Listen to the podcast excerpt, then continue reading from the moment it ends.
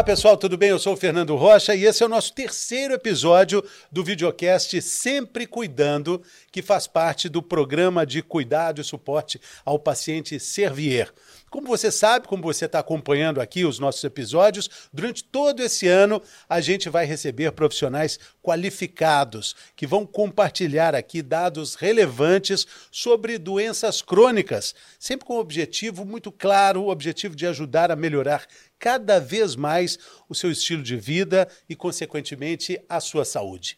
No episódio desse mês, o assunto é o coração. Coração que tem tantas coisas em torno desse órgão, tanto amor, tanto cuidado. E a gente vai falar também de amor, mas vai falar de algo sério que acomete o coração. Uma doença crônica. Vamos falar da angina. Bom, então tá dando para ver que esse programa, esse episódio, tem várias dicas de ouro. Não só uma, mas uma delas é essa: dor é, do umbigo até o pescoço é algo relacionado, pelo menos é preciso, é preciso investigar algo com o coração. Eu digo né, sempre, Fernando, por quê? Pode ser que não seja cardíaco, pode ser que não seja cardíaco, que seja uma gastrite mesmo, mas o que pode matar essa pessoa é uma doença cardíaca a gente sempre tem que afastar o que é grave, principalmente nessas condições, uma dor recorrente, quando eu faço esforço, que melhora com repouso, a gente tem que lembrar de angina. E uma dor aguda, de forte intensidade, que pode ser acompanhada de radiação para o braço, de sudorese fria, de vontade de vomitar, de náusea, a gente tem que pensar em infarto. E aí é muito importante não retardar. A gente brinca em medicina, Fernando, é um termo que os médicos usam, mas eu tenho certeza que você vai entender que tempo é músculo do coração. Então, no caso de um infarto, quanto mais rápido a gente age, mais rápido a gente vai até uma unidade de emergência, mais músculo do coração eu consigo preservar e menor é o tamanho desse infarto. A frase é tão boa que os neurocirurgiões também usam para uh, lembrar do cérebro. É. Tempo é cérebro. Aliás, tempo é, é, a nossa vida, né, doutor? Tempo é. A gente precisa ter, ter essa noção do cuidado. Talvez uma pergunta que o paciente deve fazer no consultório é essa dúvida de uma angina descontrolada é, virar um infarto. Isso pode acontecer. Muitos pacientes, antes de infartar, eles têm alguns avisos de que o processo está começando e essa e aquela placa, aquele entupimento, está acontecendo alguma coisa estranha com ele. Ele está instabilizando. É um termo que a gente usa muito, né? Ou seja, aquela placa ela está se rompendo, ela está em iminência de ter um infarto. Ou seja, um paciente que já tem uma angina, que já tem dor no peito ao esforço, se ele apresenta uma piora desse quadro, então eu tinha angina para subir ladeira e agora eu tenho angina para andar no plano e agora eu comecei a ter angina para tomar banho, uma piora muito rápida, a gente tem que pensar que algo está acontecendo. Ou alguém que não tinha angina e começa a ter dor no peito mais agudamente, mesmo que piore com melhore com repouso, Fernando, esse, essa pessoa precisa procurar um médico e precisa ser avaliada. Sinal de alerta assim, ó, pem, pem, pem. Exatamente. É, é, me lembra muito aquele, aquele esforço quando a gente torce um tornozelo esquerdo. Uhum é, compensa o peso com o tornozelo direito, passa para o joelho, uhum. a gente não arruma, passa para o joelho direito e aí vai, né? Problema de junta, né, doutor? Junta, junta tudo, e, joga e fora. joga fora. A, não dá para fazer isso com o coração, né? A saúde é assim, Fernando. A gente tem que lembrar que essas aquilo que a gente comentou sobre os fatores de risco, ou seja, as situações que levam ao aumento de risco para as doenças cardíacas, muitas vezes elas andam de mão dada. Então, o paciente tem obesidade, aí por conta disso ele tem hipertensão, ele tem diabetes, ele tem dislipidemia. Não bastasse isso, como ele está mais gordinho, ele não gosta de andar porque dói o joelho, então ele é sedentário. Aí aparece uma artrite, Isso. aparece um problema de coluna, depressão é outro problema, é um pro... outra doença crônica também, enfim. E depressão, Fernando, é fator de risco também para as doenças do coração. Olha que interessante. Vou dar um exemplo. A gente viveu uma pandemia, estamos vivendo uma pandemia, e teve muito isolamento social, certo? A gente foi orientado a não sair.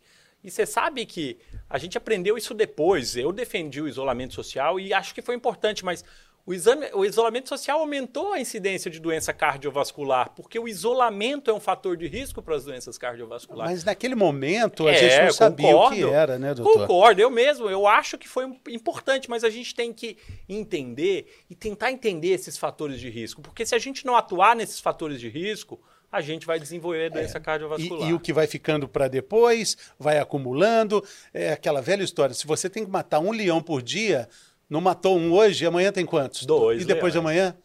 E daí vai, vai, vai só E é mais difícil lutar com três leões do que com um só. Sim. Ou seja, quando a gente tem essas doenças em associação, não é um risco que se soma, é um risco que se multiplica. Ou seja, eu tenho hipertensão, meu risco é X. Eu tenho diabetes, meu risco é Y. Mas se eu tenho diabetes e hipertensão, meu risco não é X mais Y, é X vezes Y. O risco é maior. Essas doenças, elas agem sinergicamente e acabam causando a doença muito mais rapidamente. E, e- eu queria voltar no tema nosso, que é a angina, para falar de um exame que vai detectar esse problema, que pode ser um exame que está ali dentro do escopo de um exame de rotina, de um exame de cuidado, talvez anual, que todo mundo deveria ter. Seria essa, é, Fernando, essa periodicidade? É, isso é periodicidade? muito interessante da gente discutir, porque não existe um exame que seja extremamente eficaz para rastreamento nesse caso. A gente pode lançar mão, sim, de algumas coisas que nos vão ajudar a predizer risco.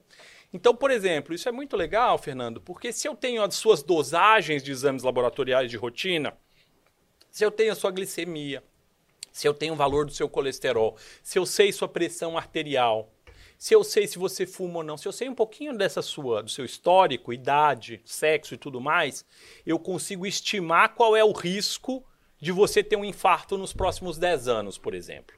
E obviamente que você pode ser classificado em risco baixo, médio, alto e muito alto risco.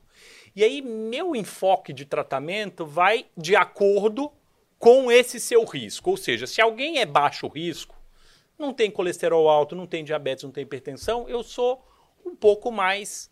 ah, não sou tão rigoroso nas metas. O que, que é meta? Em relação a colesterol, por exemplo. Agora, se eu faço esse cálculo e seu risco é muito alto, você eu não vou dar sossego. Eu vou ter que agir e vou ter que te orientar e você vai ter que fazer uma parceria comigo para que eu mude hábito de vida e em alguns casos eu necessito de remédio para reduzir e minimizar esse risco de você infartar. Em algumas situações, Fernando, quando meu paciente não tem sintoma, eu posso lançar mão de alguns exames sim para tentar é, detectar uma doença incipiente que esteja conversando. Mas os principais métodos de diagnóstico, os exames que eu uso, geralmente já é naquela pessoa que tem sintoma. Se eu tenho dor no peito ele me procura, para eu fazer esse diagnóstico, lembra que causas de dor no peito são várias, mas eu tenho que pensar em angina. Eu posso lançar mão de exames, por exemplo, como teste ergométrico, que é a esteira que aquele paciente faz. Eu posso lançar mão de outros exames que vão ver o fluxo de sangue no coração, como a cintilografia, ou eu posso fazer um exame de imagem. Eu vou lá e vou olhar se eu tenho bloqueio ou não. Nesse caso, eu posso lançar mão das angiotomografias, eu faço uma tomografia para ver as coronárias, os vasos do coração, ou posso fazer até um cateterismo, se é um caso mais grave, um paciente que tem uma angina, por exemplo, para tomar banho. Às vezes eu tenho que fazer um cateterismo, que é um exame mais invasivo. Então, obviamente que a escolha entre esses exames vai ser de caso a caso e também depende da experiência do médico. E, e uma vez feito o diagnóstico, aí vamos embora. Aí o tratamento, Vambora. aí Vambora. temos uma doença crônica para ser tratada e temos uma parceria estabelecida. Sim. E aí a gente estabeleceu uma parceria.